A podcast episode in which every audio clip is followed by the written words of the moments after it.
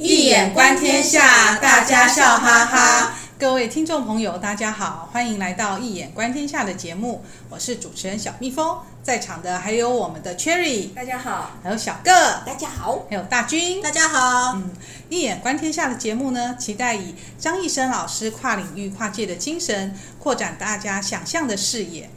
带领大家探索多元的领域。那今天呢，就由我来为大家介绍。哎，今天的文本呢是童话故事《灰姑娘》哇。大家一定回忆哦。对对对对对，很多人一定大家都知道灰姑娘的故事嘛。可是大部分人所知道的灰姑娘的故事呢，其实是法国佩罗版本的灰姑娘。那我们中国也有灰姑灰姑娘的故事哦，一定很多人都不知道，对，所以第一次听到，对，所以让我先为大家介绍一下我们中国的灰姑娘是什么呢？她的名字叫叶县，哪一个？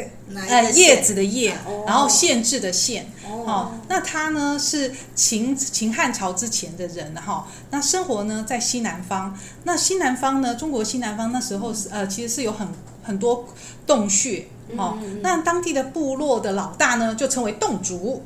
那叶县的父亲呢，就是洞族。那他姓吴，所以就称他为吴洞。对，很好玩哈。他娶了两个老婆。那叶县的母亲呢，就是大老婆。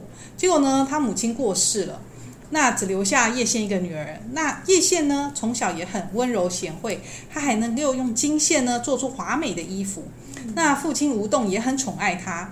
可是没想到过了几年，吴栋也死了，那他生下小老婆喽。那小老婆还在，那小老婆呢也有两个女儿。哇，这个故事的背景怎么跟西方的那个灰姑娘的故事好像哦？对呀、啊，没错，对，所以啊，就是父母都不在之后，这个这个、这个叶县呢就被后母呢嫌弃，后母呢就让他去高山上砍柴，去深潭边呢提水做苦差事。那是这样，这个 对古代的描述，嗯、对。然后叶县呢，有一次打水的时候呢，就得到一尾鱼。这条鱼呢很特别哦，才五公分长左右，可是金眼红鳍的鱼，还蛮漂亮的。那叶县呢就偷偷把鱼带回家，养在盆子里面。没想到鱼一天一天的变大了，然后他叶县还换了好几次盆子，大到实在盆子放不下的时候呢，他就放在院子里面的池塘里面。那他每天呢，都把节省下来的米饭呢投进去。那每天这样子喂啊喂的鱼，居然长到了三米多哦！三米，对，真的很大鱼。然后叶线过去的时候呢，这只鱼呢就会游到池塘边，露出头来，靠近叶县。那如果其他人靠近池塘，鱼就不会出来哦，因为呢，他后母有觉得叶线怪怪的，然后呢就会到池塘边偷看。可是呢，他到池塘边看的时候，就是看不到鱼。所以有一次呢。后母就骗叶线说：“你最近累了吧？我为你做了件新衣裳。”然后呢，就把叶线的旧衣换下来，然后把他旧衣收起来，然后又安排叶县呢去很远的地方去提水。然后后母呢，对，坏了，Cherry 答对了，就是后母就穿上叶县的衣服呢。袖子里面就藏着锋利的刀子，躲到池塘边呼唤鱼。那鱼一把头露出来，就把他后母就把他杀死了。后母就把鱼给煮了。而且他。故事描述说，这条鱼非常好吃，因为是大鱼，对，比一般的鱼还要鲜美。对呢，后母 后母那那他吃掉了这种这种算是神仙或是什么？他都没有什么报应吗？哎，这个这个这个 这个大军呃大军有猜到哦，就是嗯这个鱼呢，结果他就把鱼骨头埋在粪坑里面哦，然后过了一天呢，叶县到池塘边呢，却看不到鱼。嗯。就放声大哭，讲说怎么鱼不见了，嗯、没没没出现。结果有个人居然披散着头发从天而降，穿着粗布衣服从天而降，告诉他说：“你别哭了，你的鱼呢被母亲砍死吃掉了，骨头呢扔在粪坑里，你可以把骨头取出来藏在屋里，需要什么只管向他祈祷，都可以如愿的。”那是这是一个考验啊！对，从臭的粪坑里面挖出鱼骨头，哎，对，真的是考验。对，真的是。可是叶县呢，真的很爱那条鱼，他就把鱼骨头呃挖出来，然后而且听了他的话，听了这个人的话呢，就就跟鱼骨祈祷哦，没想到真的金银珠宝、穿的、吃的都可以变得出来哦。像阿拉丁神灯，对对对对对对对，他认为那只鱼是他唯一的朋友吧？嗯，对啊。然后啊，呃，当地有一个节庆叫做冻节，那冻节时候到了嘛，大家都想要去参加，可是后母呢就。呃，安排叶县呢在家里看守着庭园的果树，不让叶叶县参加。那叶县就等后母带着他的两个女儿走远之后，他就穿上翠鸟羽毛编纺的衣服，还有金银丝线做成的鞋子，也出去逛街喽。然后对，然后逛的时候呢。后母的女儿居然好像认出来说：“哎，这好像是我的是姐姐耶。”然后后母看了也觉得很像，有点怀疑。那叶县有发现，好像被后母他们看到了，所以就赶赶赶紧赶忙冲了呃匆匆忙忙赶了回去。没想到在走的路上去丢了一只鞋，然后呢？可是后母赶了回，呃，后母回赶回家之后，就发现叶县已经抱着院子里的果树睡觉了，所以后母并没有发现说他有出去，以为看错了。对，那结果捡到鞋子的人呢，就把这个哇很漂亮的金金线鞋子就卖给临近海岛的国王。国王得到之后就觉得哇这条这个鞋子很漂亮，然后让宫中的所有女子都穿上去试一试哦，让脚最小的试也穿不上去，哦还差一寸，对，脚都还太大。然后，而且国王还发现这个鞋子啊，真的不可思议的，像羽毛一样的轻，撞到石头也不会碎，走起路来一点声音都没有，所以还下令全国的富人都穿上试一下。可是居然也没有人穿得上哦，穿得进去。所以国王就猜测卖鞋的人是不是通过不正当的途径拿到鞋的，所以还拘禁拷打这个卖鞋的人。然后卖鞋人就说：“哦，是呃，就跟他诚实以报嘛，就说啊是哪个地区捡到啦，然后那个洞穴的有洞穴的地方。结果后来国王呢就去找，找了之后呢，就后来就找到叶线喽。就因为叶线居然套得进鞋，他做的嘛，他自己对国王国他的鞋，他变出来的鞋嘛，那鱼骨头变出来的鞋，然后呢？”所以，那国王就知道叶县就是他要找的人了。然后叶县呢，就穿上他的翠羽衣，还有另外一只金丝鞋，去面见国王。哇，容貌如天上的仙女啊！然后呢，叶县就跟国王陈述说他的状况嘛，哈。然后国王就带着叶县还有鱼骨就回国了。那后来呢，后母，呃，叶县的后母呢，还有他女儿，居然就有不幸的被山上落下的飞石打死了。然后动人可怜，他们就挖了个石坑埋起来，叫做奥女冢。然后这故事还没完哦。国国王把叶县带回国之后，封为皇后。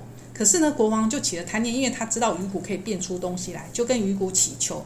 鱼骨很灵验哦，国王也得到了珠宝。可是呢，只这样过了一年，再求鱼骨就什么也得不到了。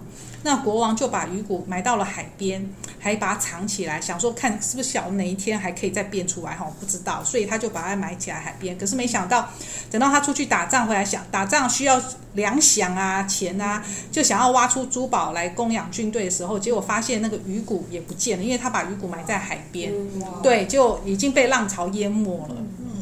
我听了这个故事以后，我有点想法。第一个就是这个国王啊，他不是鱼骨的主人，他竟然也可以求得金银财宝，而且在这个故事里面啊，最后也就没有再提到叶县了。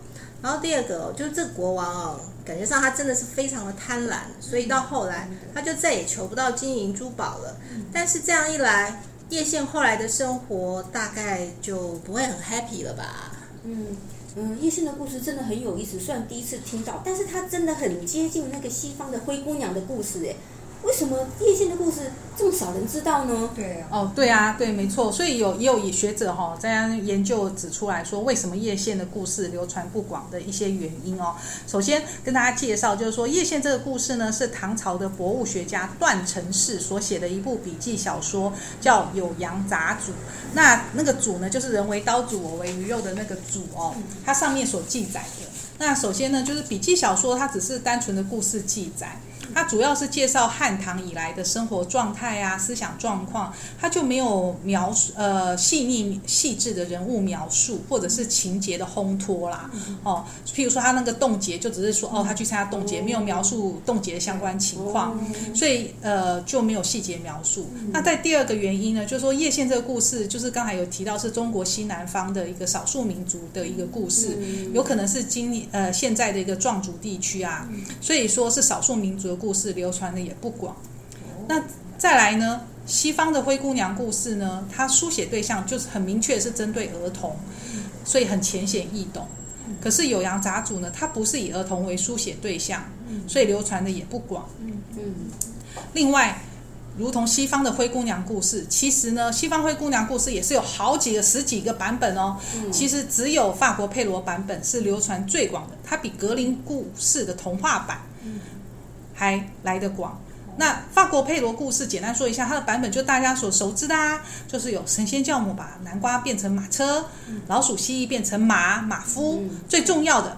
是把鞋子描述成玻璃鞋，玻璃鞋是这个佩罗版，就对，小时候就是读这个版，对，没错，迪士尼的卡通，而且它里面没有恶有恶报的血腥画面哦，因为为什么？像格林童话也是比较知名的童话故事嘛，因为在格林童话的版本里面，那个继母的姐姐们啊，就遭到报应，她双眼遭到鸟群的攻击，最后变成了盲人，所以有点血腥啊，对啊，所以。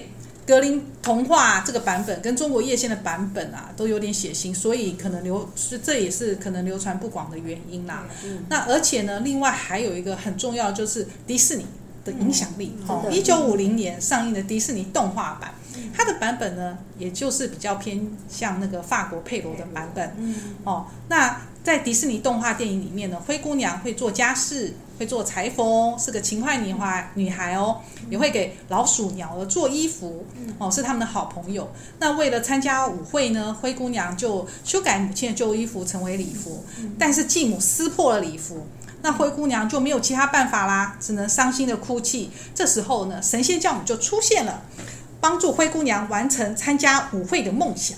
嗯，对啊，这样的版本有点感觉，好像灰姑娘。没用，只会哭哎，好像等待别人来救的样子。那有人，所以就有人提到，有一种叫做灰姑娘情节，是不是就是这个意思啊？嗯，对啊，这个灰姑娘情节由来就是在一九八一年呐、啊，有个美国作家陶玲，那借由童话角色灰姑娘，就发行了《灰姑娘情节》这本书。它的内容是说探讨女女性对独立的恐惧。还有灰姑娘从此，呃，就变成了一个负面的女性代名词，用来指涉啊，就是说，哎，不努力，只等着白马王子带自己逃离现实，来改变人生的女性。就灰姑娘好冤哦！哦，因为没错啊，这个恶名，没错，因为我觉得从故事来看啊，灰姑娘是有努力过的啊，她有努力的做完后母交代完成的家事啊，而且自己有做礼服啊，是因为灰后母撕毁了礼服，她没有其他办法才会哭泣嘛。对呀。那呃，是蛮有趣的。我记得我以前有看过一篇有关灰姑娘的一个报道，他是说，呃，在美国啊，有一个老师呢，他们是老师们，他是透过灰姑娘的这个故事哦，来教育这些小朋友们哦。他是让小朋友呢，从故事中每一个不同的角色去思考这个角色的一个行为，就像是呃，如果你在后母的角度，你在她的位置上，你会怎么做？你在这个姐姐的位置上，你会怎么做？这个就是。所谓的换位思考，我觉得这种换位思考的这种教育模式，其实还真的是蛮有趣的哦。尤其像现在这样子单亲家庭啊，或者是再婚重组家庭的这种比率也是很高的哦。这样的教育方式呢，也是可以让小朋友来思考自身的一个状况。嗯，对的。其实我想比较想要问的是啊，就是这类型的灰姑娘故事流传的这么广，东中方、西方、中西都有，那有没有什么共同的含义呢？对啊，哇，小哥问的这个问题很好，因为我觉得灰姑娘故事的共相呢，就是都是失去母亲的幼女成长的故事。哦、那从我们一眼观天下来看呢，就是地泽临卦，因为坤为地，然后代表母亲；兑为泽，就代表幼女，也代表破坏、缺陷。所以呢，就是小孩子在失去母亲之后，与大母神的 Grandmother 重新连结的故事。那说明没有母亲的小孩如何在困苦的生活环境中站起来故事，就如同地泽临卦的互卦为地雷复，在阴暗困苦的现实生活中，没有母亲的照料，仍然要抱持着希望，勤奋不懈，维持温柔善良的心。就像太极两仪中那阴中之阳的地雷复卦一样，良善与天合一，复见天心，维持一念善心，心中拥抱光明，外面的阳光必会重现。哦，这真是太棒了！这个不知道大家有没有注意到，中西版本的灰姑娘，她的脚好像都很小哎。对耶。然后这故事的桥段也都一模一样哎。我记得我小时候在看这故事的时候，就会想说，哎，这。鞋子应该是有魔法吧？对，但是只有主角灰姑娘才能够穿得下去耶，没有其他女人可以穿得下玻璃鞋。这样子的安排是有什么特别的意义吗？哎，没错，大军其实这个想法，我小时候好像也是偏向这样的想法。可是后后来才想，才在查资料才发现，有一个荣格派的心理学家，他在《缠足幽灵》里面这这则书有提到这个小脚的意思哈，他就提到说，因为我们古代的缠足就是小脚嘛，把女人的脚变得很小，那在古代呢，就是使女人几乎无法独立行走，需要有人协助才可以哦。那所以这本书《蟾蜍幽灵》这本书就提到，小脚女人没有坚定的立足点，她失去了与大地的连结，只能向上啊，向阳性的特质发展，就忽略了自己阴性柔性的那一面。而一个人心灵的完整，有赖于一个人内在阴阳能量的共存和相互平衡。对，跟炼金术是很像，对不对？对，我觉得这是共通的道理啦。对，所以在灰姑娘的系列故事中啊，所有人都穿不下那只鞋，无论是西方的玻璃鞋，或者是叶线的故事中的金丝鞋，其他人穿不下鞋子的隐喻，代表着灰姑娘脚是很小的。那在叶线故事中呢，刚就像呃。从那个 Cherry 刚才一开始也说，从粪堆里面找出鱼骨，真的是一个很很很难以忍受的事情，对不对？因为粪堆就代表我们从迈向复原旅程的时候，必须探究和面对的自我负面因素。那鱼呢，象征多产，也放象征再生和大地母神的孕育能力的所有面向。所以找到鱼骨呢，就代表。和永恒的阴性本质重新的连接，产重新连接的关系哦，这也是所谓自信化的历程。那这种说法呢，我认为也和真的很符合地泽临卦的中卦的一个意象哦，因为它的地泽临的中卦就是封地观的卦象。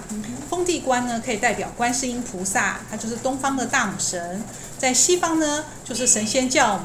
所以呢，他们的破解方式就是透过与大母神重新的连接，来破解母失去母爱或者阴性特质的状况。哦，对啊，中西方的那个灰姑娘故事啊，让我想到有三个共同的情节哦。譬如他们都是麻雀变凤凰的故事，而且还有超自然力量的协助哦。那在叶线故事当中就是鱼骨头，在西方故事当中就是有神仙教母哦。那最后就是说他们都是透过。某个特定的事物来辨别身份啊，都是啊，这个故事就是说要透过鞋子来辨别自己的身份。嗯，而且呢，就是叶线的故事，它里面那条鱼嘛，其实让我想到那个庄子的《逍遥游》里面有提到，北冥有鱼，其名曰鲲。鲲这个字呢，就是那个鱼字旁加上昆虫的昆，那个鲲哈，鲲也就是易经八卦中的坤卦。然后，所以叶线故事中的鱼其实就是大鲲，也就是所谓的大母神啊！哇，大家真的讲得太好了！我觉得啊，灰姑娘故事会流传这么广啊，不仅是中国、欧洲，其实日本、韩国也都有哦。是因为自古以来一定有失去双亲的小孩，或者失去母亲的小孩，在努力的求生存，然后成长。那透过灰姑娘故事呢，告诉小孩，就是说，你虽然从小失去了母亲，在成长过程当中，要在阴暗险恶的环境中求生存，要非常，所以要必须要非常的坚强，要努力，要发挥阳性的特质来保护自己。但如同荣格所提的，一个人如果只发展 animus 阳性的一面，它是不平衡的。所以也如同太极两仪图，地雷复卦是存在于阴面的。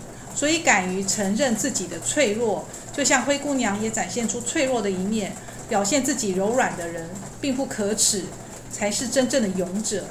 那承认、接纳自己的阴性特质，Anima 的人呢，与自己心中的大母神连结，复印而抱阳，成为更好、更完整的自己。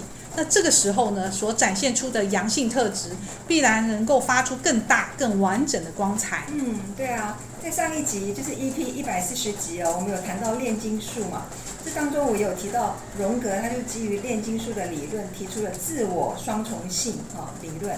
那他就说每个人身上都有双重性，有 anima 跟 animus，就跟刚刚小呃那个小蜜蜂讲的一样，必须经过协调一致，才能够达到个人成长，也就是自信化。那这样每个人就是闪闪发光的黄金哦。对呀、啊，所以各位听众听众朋友们，感谢您的收听。让我们一眼观天下，陪您度过自信化的历程。让我们每个人都可以成为更完整的自己，闪闪发光哦。对啊，好，今天的节目就到此结束。非常感谢大家的收听，和我们一起共享这轻松愉快的时光。也感谢 Cherry、小个还有大军的参与。我们下次见喽，拜拜。拜拜。